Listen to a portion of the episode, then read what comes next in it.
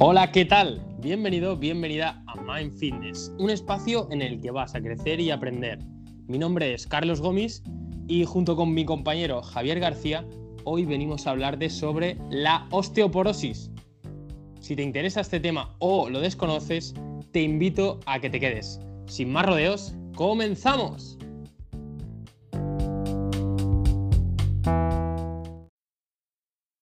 ¿Qué tal, Javier?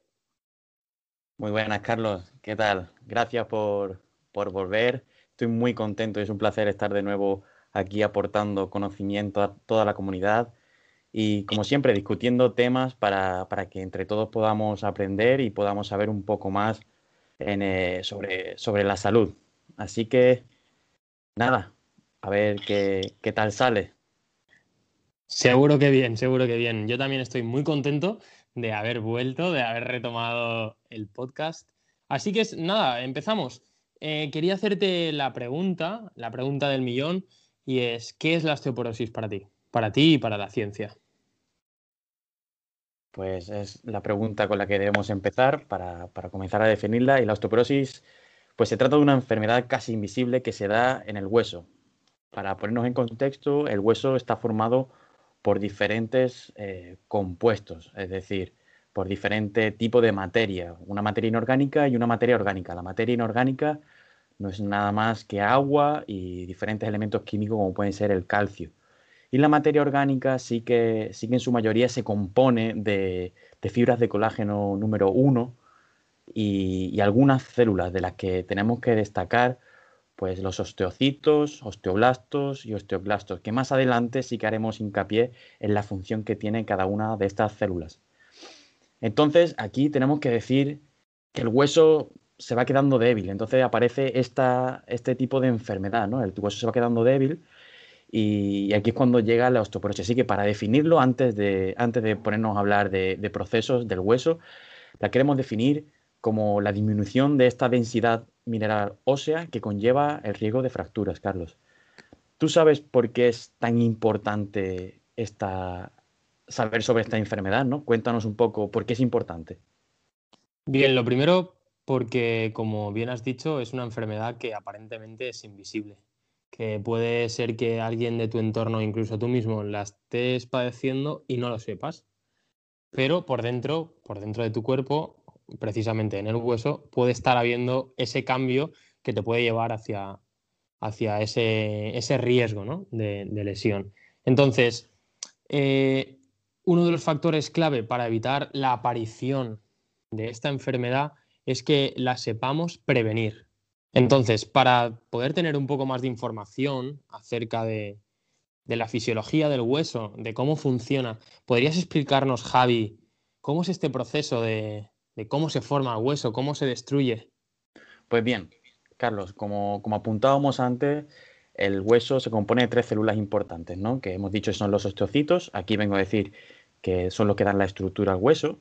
Tenemos los osteoblastos, que son los que forman hueso, son las células encargadas que forman el hueso, y los osteoclastos, que se preocupan de destruir el hueso. ¿no? Entonces, estas células solamente se activan cuando, cuando el hueso se somete a presión, y hay dos formas de llegar a este tipo de presión, ¿no? ya sea por impacto o ya sea por tracción. Es decir, que si nos pasamos la mayor parte del día llevando, o la mayor parte del tiempo llevando una vida sedentaria, es decir, tumbados, sentados, los huesos van a tener poca presión y aquí vengo a decir que tenemos suerte de, que solo con el efecto de la gravedad el hueso ya se somete a una presión, con el hecho de caminar, por ejemplo. Es por esto que, los astronautas eh, pierden mucha densidad mineral ósea y tienen que realizar un trabajo y una preparación física muy enfocada a, este, a, esta prevención de, la osteoporosis debido a que su densidad mineral ósea se ve, se ve disminuida. Aquí decir que la osteoporosis se da justo en el momento en el que este desequilibrio de osteoblastos y osteoclastos, es decir, esta creación y destrucción del hueso, eh, se, descompone. Es decir, cuando no, tenemos, eh, cuando se está destruyendo más hueso del que se está creando, por ejemplo. Entonces da lugar a, este, a, esta, a esta enfermedad. Entonces, como siempre nos cabe la duda y, tenemos que diferenciar entre hombres y mujeres. Entonces, Carlos, me gustaría que tú nos explicases bien cómo, funciona este procedimiento en mujeres y en hombres y, por qué es tan importante que atiendan ahora sobre todo el colectivo de las mujeres. Pues como muy bien has dicho, eh, sí, sí hay diferencia entre hombres y mujeres. Sabemos que los procesos fisiológicos, lo que pasa por dentro del cuerpo en un hombre y una mujer, es completamente diferente.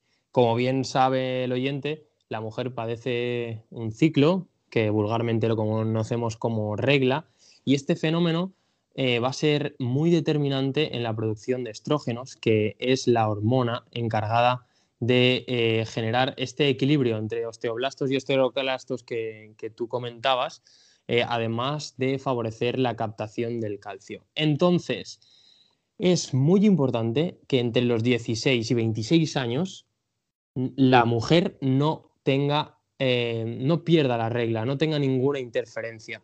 ¿Por qué? Porque este será el momento en el que el cuerpo va a producir este pico de masa ósea. Este pico es, digamos, la cartilla de ahorro que te va a servir para cuando llegues al estado de menopausia, eh, el estrógeno desaparezca y con él la producción ósea será cuando irás utilizando, cuando el cuerpo irá cogiendo eh, de, este, de esta cartilla de ahorros. Entonces es muy importante que en mujeres sobre todo eh, no desaparezca eh, entre los 16 y 26 años. Entonces, eh, Javi, ¿por qué, ¿por qué, ocurre más, por qué las mujeres padecen más esta, esta enfermedad? Y sobre todo, seguro que habrás oído y habrán oído nuestros oyentes que hay más fracturas de cadera en hombres que en mujeres. ¿Por qué crees o por qué nos dice la ciencia que esto ocurre?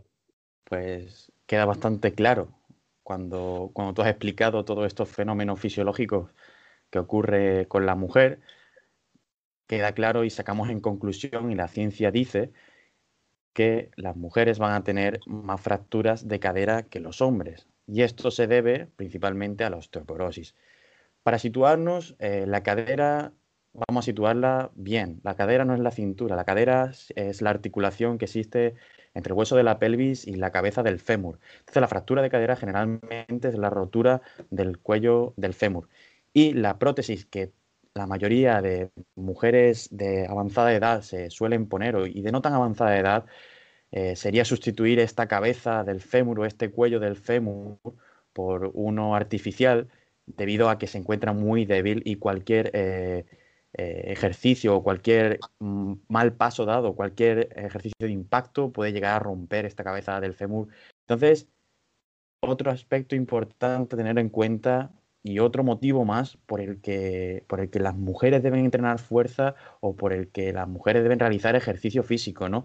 Pero antes de meternos en ese, en ese terreno de, la prevención y, los cuidados paliativos que se pueden realizar cuando tenemos esta enfermedad, me gustaría saber o que nos explicases a todos cómo se puede diagnosticar esta enfermedad. Hemos dicho que es invisible, pero, pero ¿hay alguna manera de saber si yo puedo llegar a tener osteoporosis o en qué momento de mi vida me encuentro? Si, si puedo todavía retomar. Carlos, explícanos. Pues sí, puedes quedarte tranquilo, puedes quedaros tranquilos si tenemos la fórmula. Y se, se denomina DEXA. Es una densitometría de rayos X y es una prueba que digamos es el gold estándar, es la prueba que la ciencia ha determinado como la más fiable para que sepamos y determinemos eh, la cantidad, ¿no? de, la cantidad mineral ósea que contiene nuestro, nuestro hueso. Además, eh, podemos saber otros niveles, eh, otros, otras variables como sería la composición corporal, la masa grasa y la masa magra. entonces, tenemos que fijarnos bien en que nuestra densidad mineral ósea no se encuentre eh, con valores por debajo de un gramo centímetro cuadrado, ya que ahí sí que estaríamos en riesgo de, padecer osteopenia. Entonces, el DEXA es la, la, herramienta que tenemos actualmente para determinar cómo está nuestra salud ósea. Entonces, ahora sí que me meto en lo que en la brecha que habías abierto, Javi, y es cómo podemos prevenir este tipo de enfermedad. Pues aquí nos toca y aquí nos toca hablar y hablar de lo nuestro, hablar de hablar como profesionales de la actividad física que somos. Así que he escuchado todo esto de la prevención y entendido un poco cómo, cómo, se, cómo trabaja el hueso o cómo cómo, cómo funcionan nuestros huesos, recomiendo realizar el DEXA, como tú bien has dicho, para además tener también información sobre cómo nos encontramos a nivel de composición corporal. Entonces tenemos que tener en cuenta que tanto como para paliar la enfermedad o como para prevenirla, el ejercicio es algo primordial, es decir, es algo que tenemos que llevar día a día. Entonces, hablando de prevención, se recomienda hacer ejercicio que suponga impacto, para así someter al hueso a una presión, como puede ser la carrera, como pueden ser los multisaltos o incluso andar. También sabemos que el entrenamiento de la fuerza somete al hueso a tracciones, es decir, el, músculo se une al hueso mediante un tendón. El músculo al contraerse tracciona del hueso, con lo que los osteoblastos y los osteoclastos funcionan y entonces no se produce ese desequilibrio entre construir hueso y destruirlo. En la otra parte tenemos que hablar de si padezco la enfermedad, ¿no? Ahora me he hecho un DEXA y padezco la enfermedad, padezco osteoporosis. ¿qué realizaría? Pues no se recomienda realizar ejercicio de impacto de alta intensidad, es decir, algo que nos, que nos pueda llegar a, resultar en una fractura. Al igual que el entrenamiento de la fuerza, se, se, tendrá que realizar junto con profesionales y de manera muy, muy supervisada e individualizada. Porque ya sabemos que cada uno padecerá un tipo de osteoporosis. Habrá gente con osteopenia, como tú hablabas antes, que se trata del nivel previo a la osteoporosis, es decir, todavía se puede incidir más sobre el hueso. Entonces, cada uno tendrá su, guante específico para, para que se adapte a él. Además, la nutrición juega un papel importantísimo. Como digo, tendrá que haber un equipo multidisciplinar que trabaje esta enfermedad para que así eh, se pueda paliar o se pueda prevenir. En resumen, hablando de nutrición, se tendría que hablar, se tendría que e incidir sobre consumir alimentos ricos en calcio. Así que, Carlos, dicho esto, me gustaría escuchar una conclusión para que nuestros oyentes se queden con, con lo más importante. Bien, pues por mi parte resaltaría varias cosas, sobre todo que te quede claro qué es la osteoporosis que se produce en el hueso y es este desequilibrio que Javi nos comentaba entre la creación y la degradación de esta masa ósea. Eh, podemos prevenirla y sobre todo la podemos, la podemos diagnosticar y es mediante el DEXA. El ejercicio va, eh, va, a cumplir un papel fundamental en la prevención y junto con la nutrición va a ser el vehículo para que podemos, podamos paliar o prevenir esta, esta enfermedad. Sobre todo si eres mujer y tienes entre 16 y 26 años, te conviene realizar ejercicio de impacto o ejercicio de fuerza. ¿Para qué?